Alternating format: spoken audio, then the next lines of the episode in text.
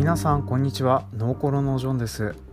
今回のゲストさんは前編に引き続き、えー、全協の現会長でいらっしゃいます竹本彰吾さんをゲストにお迎えしてあの他農家の種とか Crazy Agri Japan ですとか、まあ、そういったところでゲスト紹介されてた際にですねあまり話題に上らなかった、えー、米農家としての竹本さんの話を中心にいろいろと伺っております、まあ、あの竹本農場さん B2C でいろいろと,、えーとまあ、お米をいろんなところに販売していらっしゃるんですけれども、まあ、そういうふうな販売の仕方どうやって販路を広めましたか？とかどんなつらみがありますか？とかっていう風なのを、えー、まあ私もあの業務的に近いことをやっておりますので、まあ、そういう風なのを含めつついろいろとお話を伺っておりました、えー、まああのこれから B2C に乗り出すっていう風な生産者の皆さんとかね、まあ、よかったらちょっと今回の話を聞いて参考にしてていただけたらなというふうに思っております。というわけで今回も参りましょう。バカ農業プレゼンツ農業トークコロシアム略してノーコロ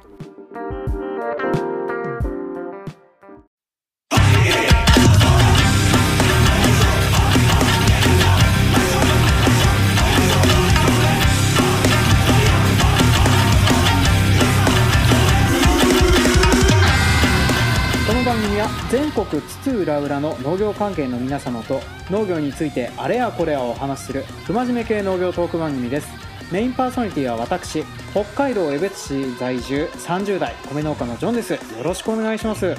今回のゲストさんは前回に引き続き石川県在住30代竹本農場代表取締役の竹本翔吾さんです。よろしくお願いします。よろしくお願いします。はいあすみません。あの前編に引き続き改めて自己紹介をお願いできますか？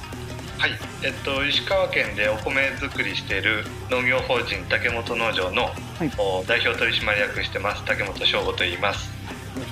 よろしくお願いします。で主にどういったものを作られてますか？そうですね。えっとお米中心で、はい、全体で言ったら47ヘクタールぐらいおお借りして作ってるんですけど、はいえー、っと販売に力入れて、はい。えー、直接販売とかをしようっていうので、はい、品種で言ったらどうかな？7品種8品種ぐらい。すごいやってますね。はい。あの乾燥とかの 掃除が大変そうな品種8品種するやつですね。はい。あのうち共同で刈り取りとかをしてるもんですからすんごい嫌がられててですね。あのうち今まで、えーと、全部で 5, 5品種あってたんですけれどもそのうち嫌がられに嫌がられて2品種ついに減らすことになりまして、はい、これから3品種でやっていくことになってちょっと寂しい限りになってるんですよね。はい、まあでもあのでやっぱりあのお客さん多分たくさんあの個人のお客さん抱えてらっしゃると思うんですけれどもそういうふうなニーズに応えるってなったらやっぱそのぐらいの品種は必要だろうなっていうふうなのをあの聞いて思った次第です。ちなみにあのやっぱりネット販売としとる手前なんかもあって、はい、こうバリエーション欲しかったり。うんあとはこうこういうお米作れないのみたいなことを言われると、はい、調子よく作っちゃいますよみたいな 感じで増えてったっていう感じですね。はい、ちなみにあのお客様っていうかその販路なんですけれども、はい、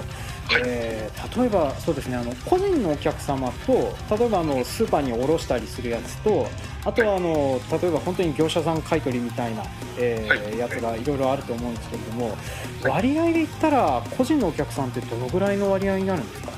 割合でいうと個人のお客さんが3割から4割の間ぐらい。おでも結構いらっしゃいますね、うんうん、そうですね。でえっと飲食店さんだったり、お米さん米国店さんが3割い。かないぐらい、はい、いかないぐらいはい。で、えっと、残りの4割ぐらいが業者さんですね、はい、あ業者さんで。はい。まあそうですよね。なんかやっぱりそういうふうにあのバランスある程度分けといた方がいいなっていうのもあるしでもあの、こそう47ヘクタール分のお米が3割もその個人顧客に消えていくっていうのがすごいなっていうふうにね聞いてて思います。で一応今回はですねあの B2C と農場経営の話というふうなタイトルであのやらせてもらおうと思ってまして、まあ、主にあの個人顧客の話を中心に、えー、いろいろと伺っていこうかなとは思うんですけれども、その前にちょっとあのあの竹本農場なんかあの来歴についても伺っていいですか？なんかあの、はいはいはい、えっと、はいどうぞお願いします江戸時代のはい。後期ぐらいから、はい。えっと、ずっとこの地でお米作りしてて、はい、で、えっと、僕で10代目になる。ああ結構いってますね。はい、はい。なんかあの Google であの竹本農場さん、えーと、検索したらなんかあの大きな建物とあと石碑みたいなのが写真で出てきたもんですから あれはどういったご関係の人なんですか？えっと僕のじいちゃんですね祖父。おじいちゃんがはい。祖父が、はい、えっと、天皇杯をいただいたんですよ。あ天皇杯。はい、はい、昭和41年にいただいて、えー、っとそれの検証費なんですけど、はい。えー、と当時で言ったら戦後の戦後の食糧難という時代やったんで、はいはいはいはい、えっ、と米作りの技術ある人とりわけあれですね、うん、量が取れる人はいはいはいはい。が天皇杯もらいやすいっていうところ、時やったんですけどなるほどなるほど。でうちのじいちゃんが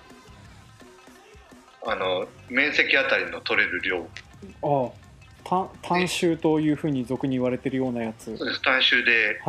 日本一になったっていう、ね、そうですね。いや米作日本一って書いてあったなと思ってて。そうですそうです、いやそれを考えると、まあ、そういうふうなのもあってちょっとあの、まあ、昔からずっとお米をやられてきてて、まあ、今10代目っていうふうな形になってると思うんですけどもあの多分あの当然いろいろと昔は例えばあの農協さん中心だったとかそういうふうなのもいろいろあったと思うんですけれども、はい、この自分で B2C みたいなものをやるようになったのっていつからになるんですか？えっともう父の代から。あお父様の代から。はい、はい個人 B2C の方には少しずつ舵切り始めたっていうところですよね。うん。最初はどういったお客さんを相手にされてたんですか？そうですね。えっと地元のお客さんと、はい、あとはあの口コミというか人づてであで通信販売というか。通信販売を。はい、はい、当時の通信販売ってどういう通信販売だったんですか？ああのあ。実際はなんかカタログに出したりとかそんなのではなくてあ。えファックスなり電話で注文来てなるほどなるほど。当時で言ったらペリカン便かな？はいはいはいはいはい。便かなんかで送るっていうそういうやり方ですね。おでまあそういうふうなのをお父様の代からやられてて今現在はどういったような販売方法をされてるんですか？そうですね。一番多いのはあのネットショップでの販売そう。あのググったらなんかあのさっとあのなんですかね。レレジ機能付きのホームページでしたっけ、ね、はい。出てきて。これも結構前からじ作られてるような感じなんですか？それともいつぐらいからやられてるような感じになってるんですか？そうですね。ネット販売自体は僕収納してからなんで、はい、11年ぐらい前からですね。ああいやでもあのそう11年ぐらい前にちょっとそういうふうにあのさっと準備して始めてたっていうのは偉いなって偉いなっていうかよくやれてたなっていうふうに思います。そうですね、うん、でもあれですよ。あの初年度の売り上げ、はい、2800円ですね。注文1件だけっていう。そうですね、まあ、なかなかねあのばめめちゃめちゃなレッドオーシャンといえばレッドオーシャンですからね、うんうん、はい、ちなみにでも今現あどうぞはい。当時で言ったらあの他の農業法人の人あの前編でもちょっとお話したようなアグリファンド石川の他のメンバーとか、はい、そういう人らがネット販売始めってて、はい、で当時はもう知識も浅いんで、はい、ホームページホームページを作れば売り上げが上がるぐらいの多数な感覚しかなかったんですよね。はいはいはいはい、でホームページ作ったんですけど、はい、それってレジ機能も何もなかったんで、はい、当然注文ゼロ件で、はい、であの思惑と違うぞと、ページ作ったら売れるんじゃないかと思っとったらあ実際このネットショップっていう形でレジつけ,、つけんとダメよという話になって、でつけたんですけどやっぱり初年度は2800円。2800円。はい、ちなみにあのそこから、まあ、今現在はあのネットショップが割と売り上げの中心になってきてるみたいな話を伺いましたけれども、ね、何がきっかけで動くようになったのかなってなんかそういうきっかけみたいなのってありました？そうですね、えっと、売り上げががんと増えた要因でいうと、はい。えっと、定期購入っていうか、はいはいはいはい、年間分を秋のタイミングでも買えるっていう仕組みを取り入れたっていうのが一番大きいですね。はあなるほどなるほど。あの毎月毎月10日なら10日に10キロずつはいはいはいはい。るっていうようなやり方をすれば、はい、お客さんにとってもなくな使うペースってそんなに変わらないっていうお客さんが多いんで、うんうんうんなくなってから注文の連絡するのって煩わしいっていうお客さんもおったりするんで、うんうんうん、もう定期的に届くっていうような仕組みが割と受けたかなと。うんこれちなみにあの新米時期に一括お支払いみたいな感じなんですか？っていうのをなるべくお願いはしとるんですけどそれはまあお客さんによりけりで。お客さんによりけりで。あの都度払いの方もいるしそうですね。ああなるほどなるほど。そうですね。いやうちもなんかこの辺のやつ増やしたいなとも思うけど。なかなかあれですね。であの最初、はい、初年度2800円の時に、はい、と、ネットショップの勉強しようと思って、はい、勉強会に何個か行っとったんですけど、はい、そこで言われた言葉が結構グッときた言葉があって、はい、えっと月100万円までは努力と根性でなんとかなるよっていう。はあはい。そうなんですか、はい、で知識とかあのセンス的なものはあんまり自信なかったけど努力と根性ならいけるなと思って。はいそれがなかったら多分2年目か3年目ぐらいで、はい、いや売れんなって言ってやめとったかもしれないなっていうのはありますね。ああなるほどなるほど。なんか地道に例えばそのなんですかねそういう EC サイトの方の売り上げ伸ばすような努力みたいなのってどういうふうなことをされてました？そうですねあのサイトのはいえっと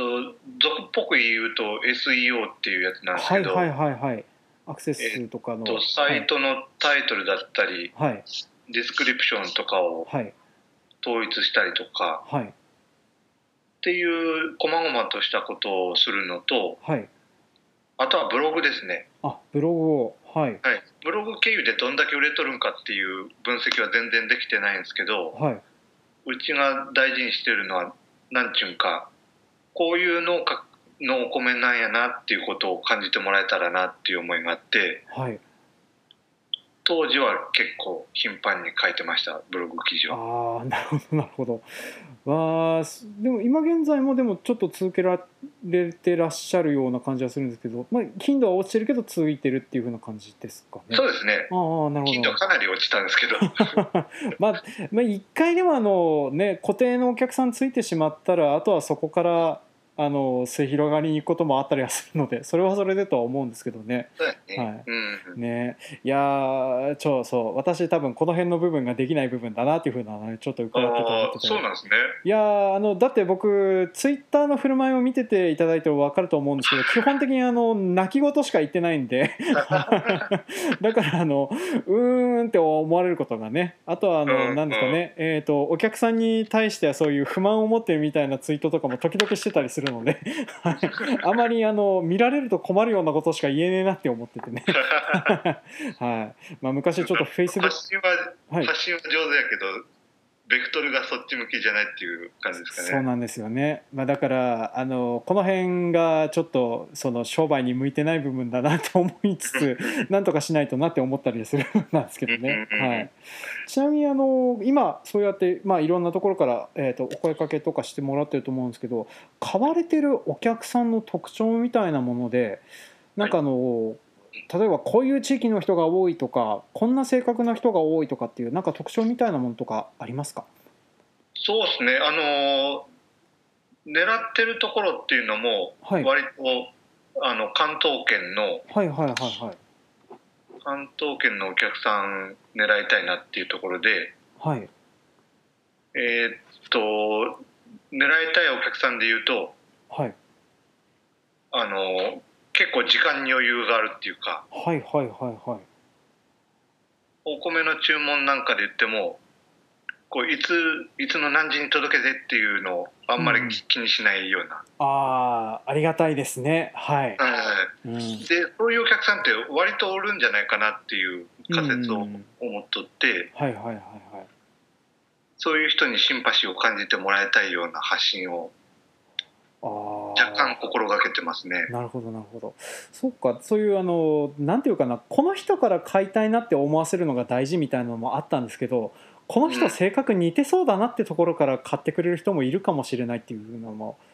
そうですね。あるかもしれないですね。うんうん、ああ、なるほど、なるほど。いや、面白い考え方だなって思います。というか。はい。ああそうか。そしたらあの僕の泣き言言ってるのを見てあの米を買ってくれる既得な人もいるかもしれないかもしれないですね。い。るかもしれないですね。はい。まあ、うん、売り、うん、今のお客さんを減らすような気もするんですけれども。ま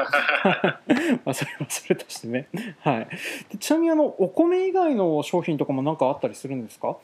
そうですね。あのここ12年でなんですけど、加工品を開発し始めとってはいえっと、グラノーラ。グラノーラ。はい。と、えー、えっと、リゾットセット。の2つが商品化されてますね。おあれですよね。あのどっちも一応お米原料って感じのものなんですかね。そうですそうです。あ、まあ、リゾットはまあ普通にあの米料理ですし。グラノーラはどどんな感じのものになるんですか？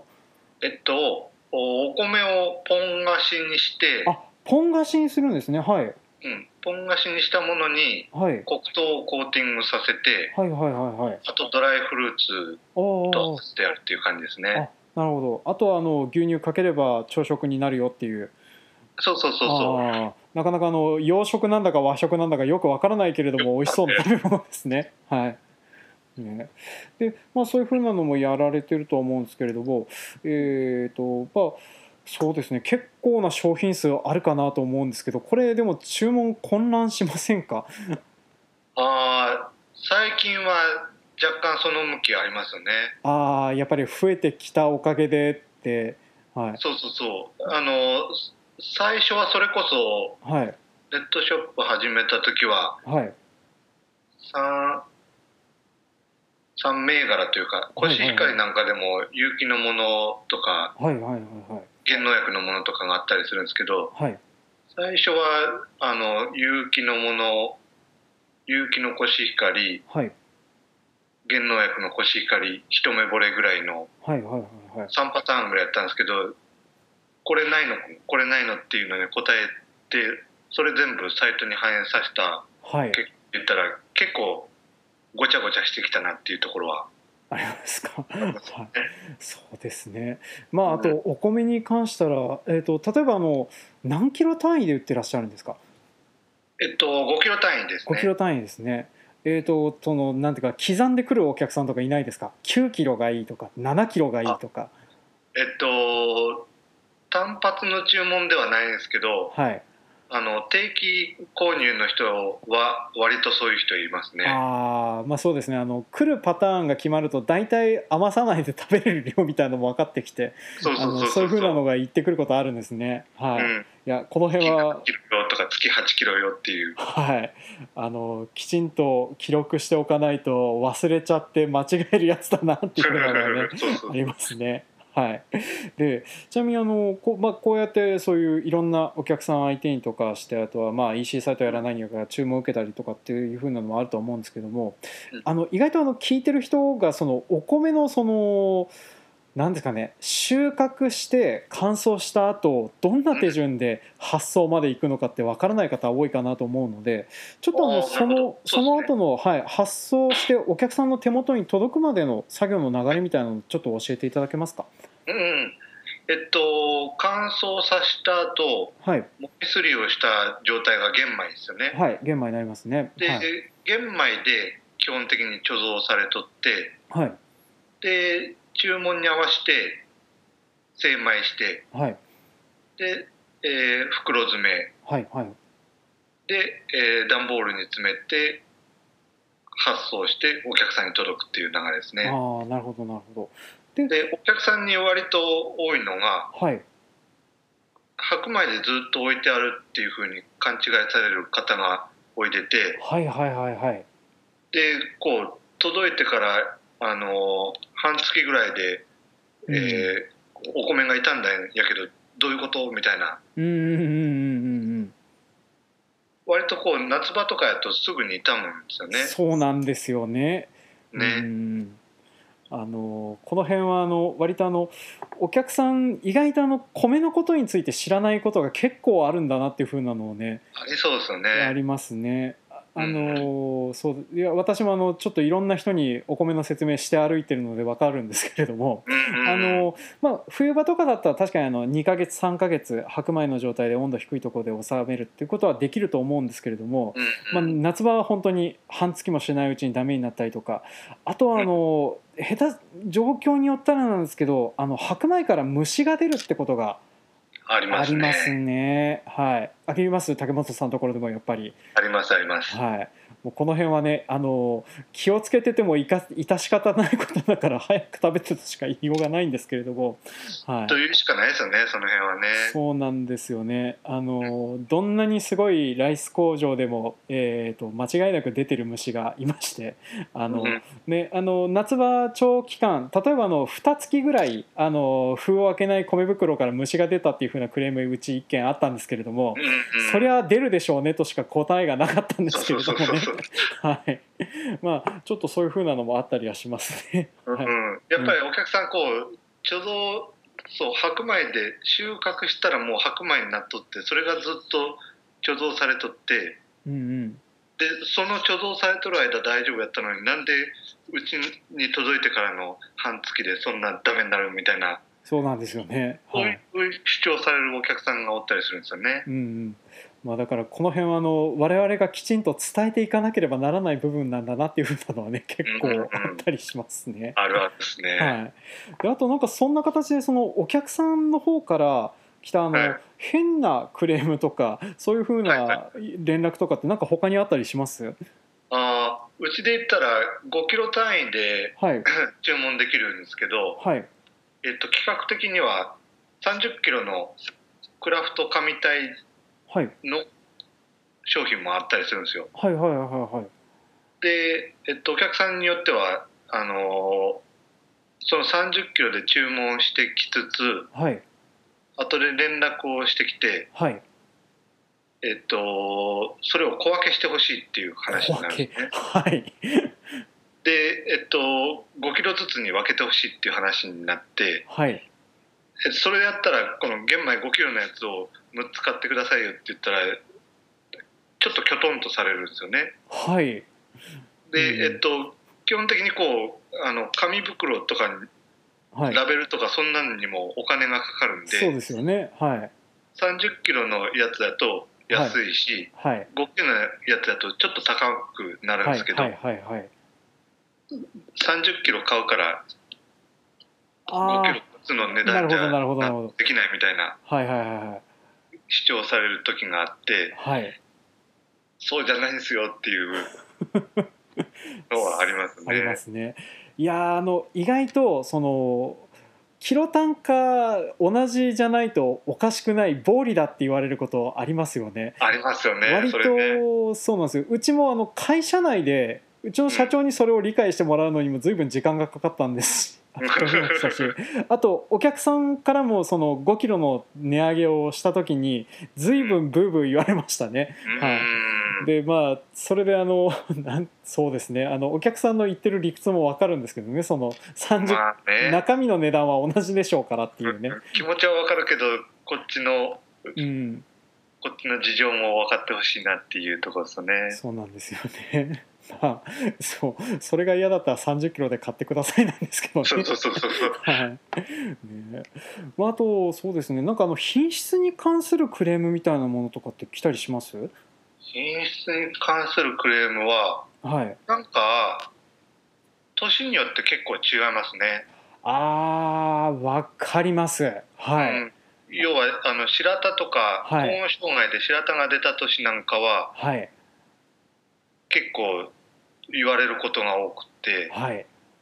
なんかくず米くず米が入ってるじゃないかみたいなことを言われて、はいはいはいはい、そんなことないですよっていうやり取りをするっていう年が、はい、ああ歩きあ分かりみが深いですすごく。はい、うんうん、あのやっぱり作ってても思うんですけれども、うん、美味しい年とそうでもない年って割とありますよね。ありますよね。はい、で割とあのそうでもない年の方がお米を高くしないと割に合わない年だったりするので そう高いし美味しくないしで売りづらいしで大変な年もあったりするんですけれども、はい。まあ、逆にあの美味しい年は安かったりするのであのどどんどん売りに出したりもするんですけどね。はい まあ、あの結構その辺難しいところですよね。そうなんですよね。ちなみにあのお値段って年で前後することってあるんですか？あのネット販売に関してはほとんど変えずにやってますね。あまあ、やっぱりそうですね。あの、まあ、今まで買ってた値段からね変わらない方がお客さんも全然いいかなっては思いますしね、うん、まあ、あと最効果不効果あのお米は軽減税率対象ですから。はい。まあ、10月以降も値段が変わらないでというふうな形にはなるんですけれども、はい、どうもあのあれですね送料に関する消費税は変わるのであの送料込みの値段はあのちょっと見直さないといけないというふうなのがありましてうちはあの今年の10月でちょっと若干値段の見直しをしなくちゃいけない、はい、今から頭が痛かったりはするんですけどね、はい、送料もどんどん上がりますからね。そうなんですよね。であと何にせよお米ってあの重いじゃないですか。はい、思いのおかげであの送料も高めのグレードでいくんですよね。まあ、なんであの竹本さんちなみにあのどこの配送業者さんで発送されてます？えっと黒猫大和さんと佐川急便さん、はい、ああなるほど。2つ使い分けてらっしゃる感じなんですね。うん、うん、そうそう。で配送業者さんによっても持ってける重さの重量の差が差がっていうかあのなんていうかな25キロ以下とか30キロまでとか、うん、そうそう。でお客さんによってはその30キロで慣れてる人ほどあの30キロで買いたがるんですよね。そうですね。そうですよね。でうちもあの他の米の農家さんからうちに移ってきた人方がいて、えー、30キロで注文されるんですけど2つ荷物になって送料に2つかかりますけどいいですかって言われてこきょとんとされることもあったりはするんで、はい。まあ、なかなかねその辺のことも考えがあったりするんですけどね。はい、そうですね。大和さんが30キロダメっていう話になってるんで、そうなんですよね。はい、うんまあ、うちはあのそうなんですちょっと長付き合いが長いのとあとあの伝票発送発行するシステムみたいなものを大和用に組んでるっていうのもありましてあの、うん、なかなか 切り替えが難しい部分あったりするんですけどね。はい。そうそう。ちなみにあの竹本さんちなみにこの販売とかのなんか売り上げとかそういう売り上げ売り上げじゃないな、えー、なんていうかな。発送の管理、えー、受注管理っていうんですかね、うん、どうやってます、発送の管理。あのなんかこういう注文があったあの注文をミスなく送るっていう工夫ってなんかされてることとかありますか？えっとうちで言ったらちょっと分業っぽい感じではい。かみさんが受注担当してはいはいはいはいで僕が荷づ精米荷造りっていう役割なんですよね。はい。なんで、えっと、割とそこでミスマッチが起きやすいっていうところが。ああなるほどなるほど。前は結構工夫重ねてきてますね。お今は大、はい、最近で言うと、はい。えっと、ホワイトボードに、はい、ホワイトボードに月曜日から土曜日で区切りがあって、はい、でかみさんが注文来たごとに誰誰それさんが何を何キロっていうふうにそこのボードに書いてって、うんうんうん、で僕はそのボードを見ながら精米して荷造りするっていう。なるほどそういうふうな手順なんですね。いやでもあの奥様はじゃあ、えーと、なんですかね補助に出ることよりはそういう事務的なことを中心にやられてるって感じなんですかね。ですねかみさんはもう田んぼには全然出ずに。ああなるほどなるほど。いやそうですね。あの裏方専属でいるのは絶対いいなって思います、はい、うちの会社ですね基本的にあの全員外に出てる状態で受注を受けるもんですから。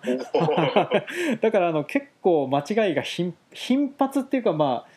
随分少なくなったんですけどでも必ず出るような状況にはなってますね。はい、すごくかります。ねあので 注文しといたじゃないとかね誰それさんに言っといたんだけどっていうふうなのがあの精米する人に伝わってないとかっていうのも結構あるので、まあ、この辺はあの何とかしないといけないなって部分だったりしますね。うん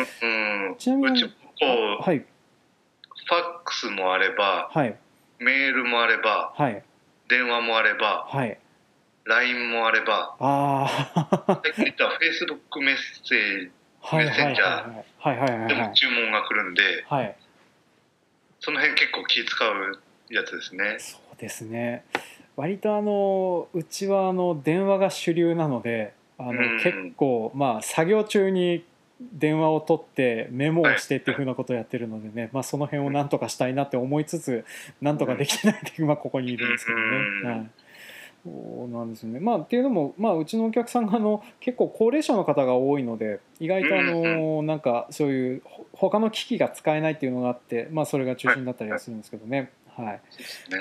でちなみにちょっと話ずれるんですけどあの竹本さんのところで例えばあの地元のお客さんもいらっしゃるみたいなのを伺ってたんですけどこういうところとかに配達とかは行かれたりはしするんですありますね。あります。はい。でここういうふうなところとかはその結構な頻度で回られるんですか？その地元の配達とかは。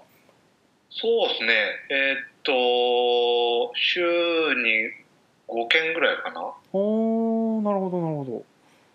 こうありますね。飲食店さんとか、えー、個人さんとか個人のお客さんとかそういうふうなのをまとめて配達されてるっていう感じなんですかね。そうですそうです。おなるほどなるほど。いやなんかその直接会いに会いに行ってやり取りとかをすることでなんかあのなんかエピソードとかそういうふうなのとかって何かあったりします？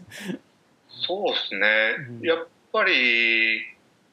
そういうお客さん離れにくいっていうのはやっぱありますよね。やっぱありますね。あの顔を見てるからあの断りづらいっていうふうなのもあるだろうなって。いうの、ね、あの私も直接販売やってて思ったりする部分はあるんですけど、ね、はい、飲食店の方からとかだとかだとあのなんかはえなんていうかな味とか物に関する話とかそういうふうな話題とか振ってこられることとかありあったりします？ありますあります。えっと、うんこういう品種作ってよっていう話もあるし、はいはいはいはい、あとはよくあるのは、はい、なんかないがんっていう。ん？どどういうことですか？お米持ってったら他なんかあああのー、野菜他にないとかそうそうそうそうああ言われますね。わかります。はい。でそれで言ったら、はい、えっとそれきっかけって言ったら厳密に言ったら嘘になるんですけど、はい、わら稲わら販売とかしてますね。ああなるほどなるほど。あのなんか鰹節とかそういうふうなところとか。そうそうそうそう。あ使ってもらえる。するのに使えるっていうんで。うんうんうんなるほどなるほど。あまあじゃあそういうふうにあってその自分のところのやつ他にも使えるものとかそうですね。やってたりするような感じがすね。うん、はい。あとはあの、うん、フレンチレストランとかやったら、はい。あのもみが欲しいと。はい、もみもみなんか使うんですか？はい。で何に使うんですかって言ったら、お皿の上にそのもみを敷いて、はい。その上にグラスを置いて。で料理をそのグラスにっていうのでこう演出っていうか、はいはいはいはい、に使いたいっていう話で言ってて、そんな用途もあるんやなっていう。そうですね、まあ、この辺の発想は我々出てくることがないですね。そうそうそう、う。ん、提案しようにも出てこない出てこないですかね。いやそうか。いやでもあのそういうふうになそのおこお米のバリエーションでそういうふうな注文とか来るっていうのはなかなか聞いたことがなかったんで、結構いろいろあるもんなんだなっていうふうなのねちょっと聞いてて思ってらしたいです。うん、うん、ですね。はい、はい、いやそうですか。まあうちってまあうちっていうかまあそう、うん、今回すいません。あの私の話がだいぶ出しゃばって出てきてしまって本当に恐縮なんですけれどもあのまあうちの場合は大体あの野菜とか欲しいんだけどっていう話が来るんですけれども大体あの近隣のあのそうですね。少量多品目農家さんをご紹介するにとどまってたりするので、はい。まあ、だからなかなかない ないですね、まあ、でも単純にその付き合ってるあの飲食店さんの種類にもよって使える使えないとかがあったりもしたりはするので、ね、はい。まあ、野菜作ったりとかしないですか？野菜は作ってるんですけれどもただあの、うん、出せるのがブロッコリーとニンニクとカリフラワーとスイートコーンとかなんで、まあ、あの時期も限られてるしででまあニンニク出させてくださいってあちこち行って回って今ちょっとずつニンニクが出せるようになったっていうふうなぐらいだったりはするんですけどね、はい、そのラインナップやったらやっぱりニンニクぐらいしか。そうなんですよね、まあ、通年通してってなるとどうしてもないので。はいいろんな人からじゃがいもやってって言われるんですけどじゃがいもは作れないので うちはの突出的にねはい。まあなんでちょっとその辺はいろいろあったりはするんですけどね。まあでもあのそういういろんなニーズに応えていろんなあの品種を作ってっていうふうなところであの多分あの個人のお客さん相手にするんだったらもう本当にいろいろやられてていいなっていうふうに 思います。まあなんだこのまとめっていうふうなのね私も自分で言いながら思ったりしてるんですけどね。はい。ですみません。ちょっとそろそろいいお時間になってきましたのであのなんか告知したいことあのとりあえず前編の方で言っていただいたあの4インチの動画の件とあとあのご自身の農場の商品でこれをしたいとかいうのがあったらお願いいたします。はい、はい、えっと4インチクラブの方で言うと、はい、えっと全国大会を毎年やっとるんですけど、はい、その全国大会では各県各ブロックを勝ち上がった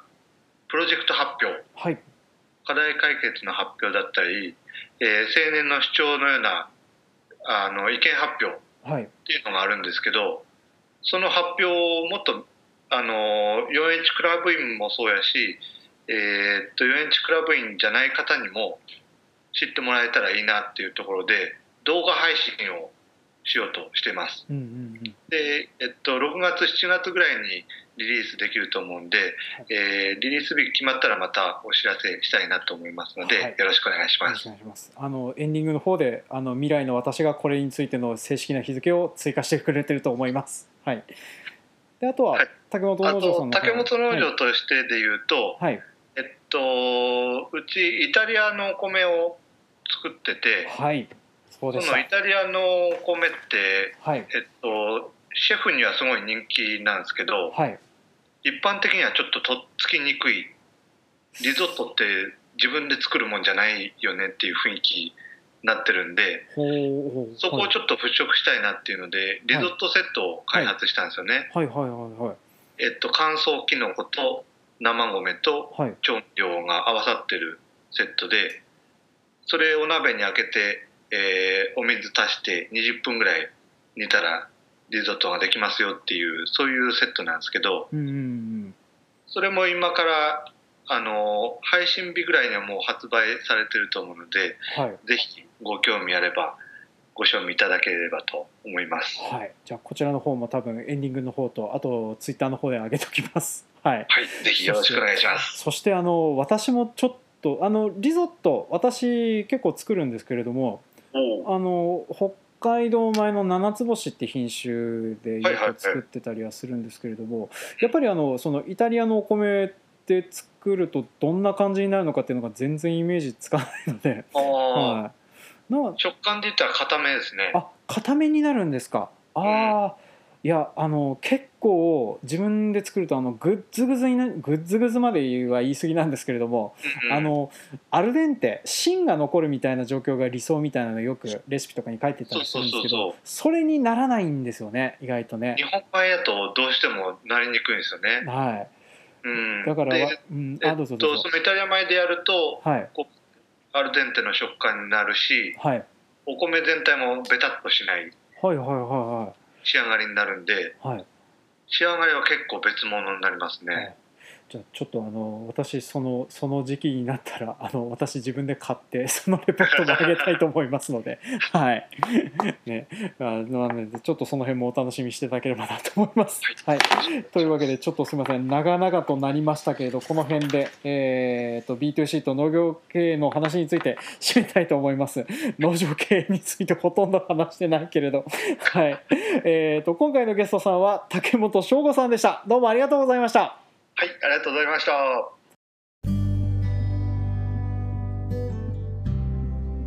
はい、今回もお聞きくださいまして誠にありがとうございます。当番組への感想コメントは Twitter ハッシュタグノーコロとつけてつぶやいてください。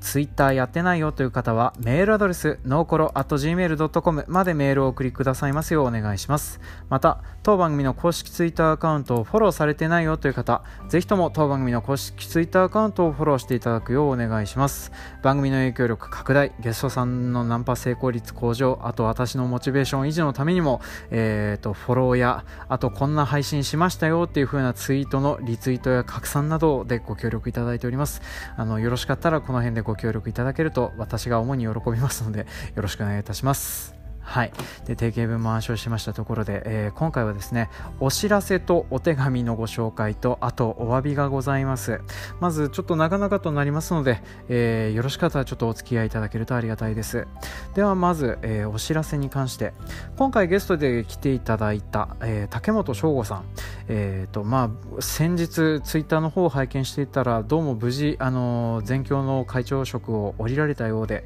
え本当にお疲れ様でしたというふうな感じでしたね。でその会長職の最後の方のお仕事ということで、えー、全国農業青年クラブ連絡協議会の YouTube チャンネルが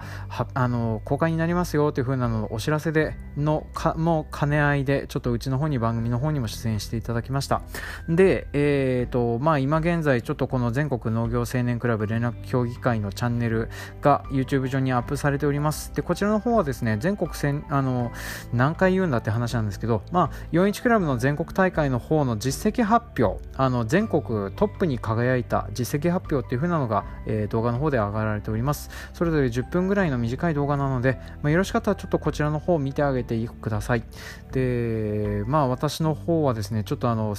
時間がなくてまだ見れてないんですけれども次週までには見てえーとなんか次週の方でコメントとかできたらなーっていう風なのを思っております。ねこうやってできない約束が増えていくね。はい。で、えーと、続きましてお手紙の方をご紹介させていただきます。ですいません。こちらがですね、えー、6月20日だから、えー、先々週かな？にあのメールいただいてたんですけれどもすいません。ちょっとこちらの方をですねお便りコーナーの方で紹介するのを忘れておりました。でこちらのいつもコメントをくださるトリフィドさんからメールをいただきました。でトリフィドさんどうもですね弊社の方のホームページであのお米を注文してくださいましてで無事あの発送もさせていただきました。本当にあのお米を弊社をご寄付していただきまして本当にありがとうございます。で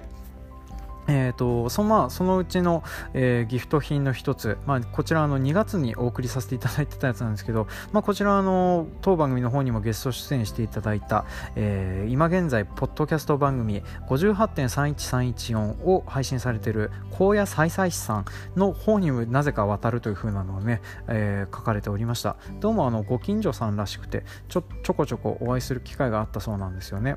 で、えーと抜粋して一部お手紙読めさせていただききます。えー、ジョンさんがいつもお忙しくされているのをツイッターでお見かけし大丈夫かなと心配半分応援半分の気持ちです。お休みも少なくてかっこなくて、えー、お忙しい中、えー、ノーコロを続けていかれるのは大変だと思いますけれどもジョンさんの選ばれるゲストが意識高い成功者前としている人ではないというあたりがとても好きです。これからも配信を楽しみにしています。っていうような普通歌をいただきました。本当にありがとうございます。あのこういったコメントがあるから続けられるかなというふうなのもあります。ますので、まあ、よろしかったら皆さんも普通歌などありましたら、えー、送っていただけると私こういうエンディングコーナーの方でバシバシ読んでいきますのでぜひともコメントの方を寄せていただけるとありがたいなと思っております。であと,、えーと、ハッシュタグの方でもいろいろとコメントをいただいてるんですけども、まあ、主には私宛てというよりは、えーと、なんですかね、出演していただいた黒木さんとかフラウエムさんとかに関するコメントかなというふうに思っております、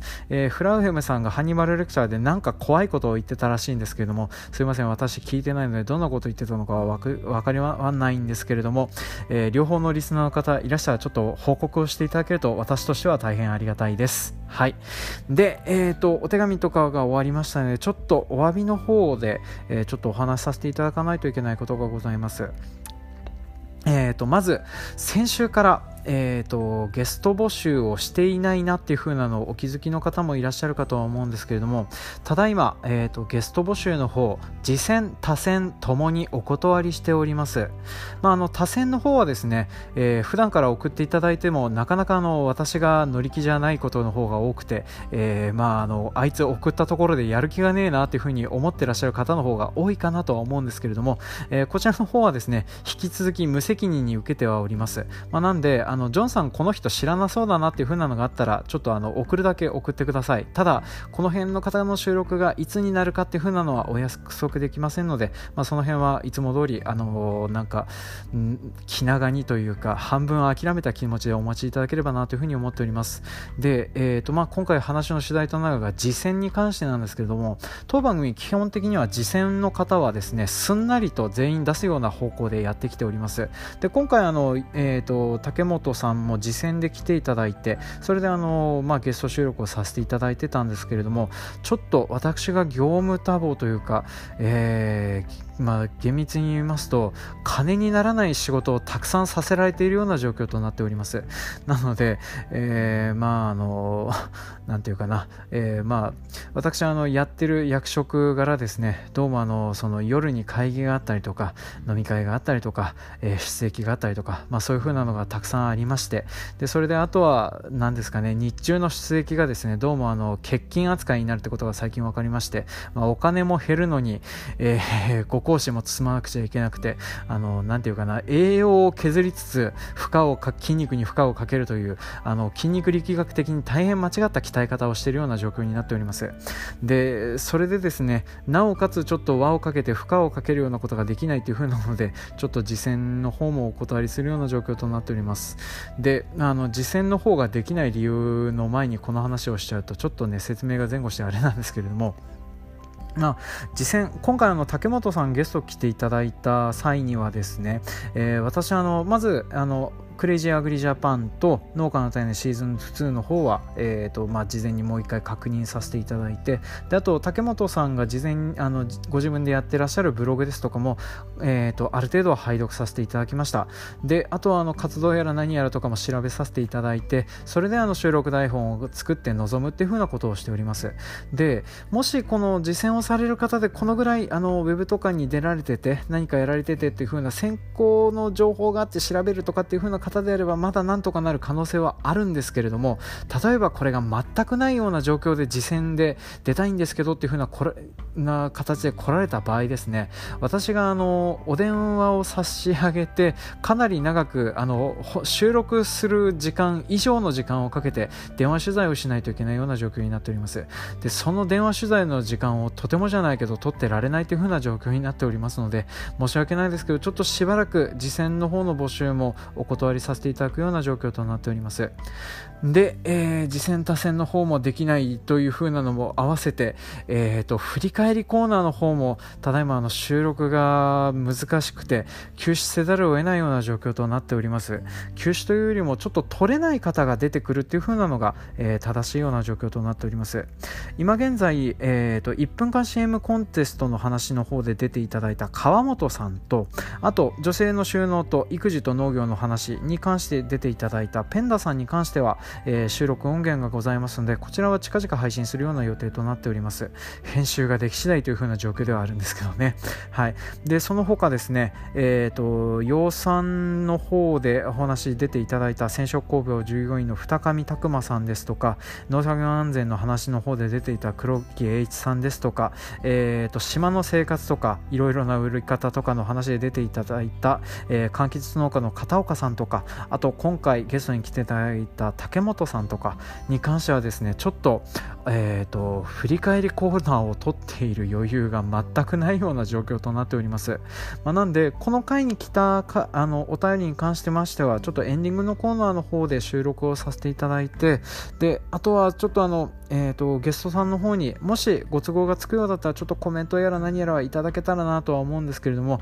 ちょっとこちらの方はどうするか、えーと、これから連絡を取って、えー、調整をさせていただいてからあの後日あの配信とかをさせていただこうかなというふに思っております、まあ、差し当たりしばらく振り返りコーナーはないんだなというふに思っていただけると大変ありがたいと思いますでいただいたコメントの方はエンディングコーナーの方でご紹介させていただきますので、えー、引き続き何か感想とかコメントとかありましたら、え、お送りくださいますようお願いします。はい。でまああのやってて思うんですけど本当になんでこう 農家をしてるとお金にならないけれども拘束される仕事がこんなに多いのかっていう風なのがねつらみが増す時期でございます。一応あの農業を農業をやってる方だから分かるよねってことでね農飯期にかけて仕事を減らしてくれるっていう風な話を聞いてなったんですけどね。どうもあの農飯期にかけてあのこれからどんどんそういった役割とか史跡が激化してくるというふうなことが最近分かっております。ふざけんなって思いながらいろいろやってはいるんですけれども まあそういうふうなの関係であの皆さんにご迷惑をおかけするのが本当に恐縮なんですけれどもご理解いただきますようお願いいたします。はい、でお詫びも終わったところで、えー、次回の予告の方もさせていただきます。で次回はですね長沼町という、えー、北海道にある、まあ、私の江別市の私が住んでいる江別市のお隣の町にある西南農場という大きな農場がございます。経営面積108ヘクタール。栽培している作物が小麦大豆そばのみという、えーとまあ、大規模、えー、モノカルチャー農業をされているところでございます。でそちらの農場さんがですね基本的にあの持っている機械がほとんどジョンディアで、えー、ジョンディアでないい機械もジョンディアカラーの緑で塗られているという、えー、凄まじくジョンディア愛にあふれた会社となっております。で今回ゲストに来ていただくのがその西南農場で主任をされている伊藤さんという風な方がゲストにいらしております。で前編の方では大規模農場で働くってどんな感じっていう風な話を中心にいろいろとお話ししておりまして、えー、後編の方ではなぜそんなにジョンディアが好きなんですかっていう風な話をしております、まあ、前後編通してえー、聞き応えある回となっておると思いますのでよろしかったらちょっとこちらの方ぜひぜひ聞いていただけると嬉しいなというふうに思っております。というわけでちょっと長々となりましたけどお付き合いいただきまして本当にありがとうございました。次回もお楽しみに。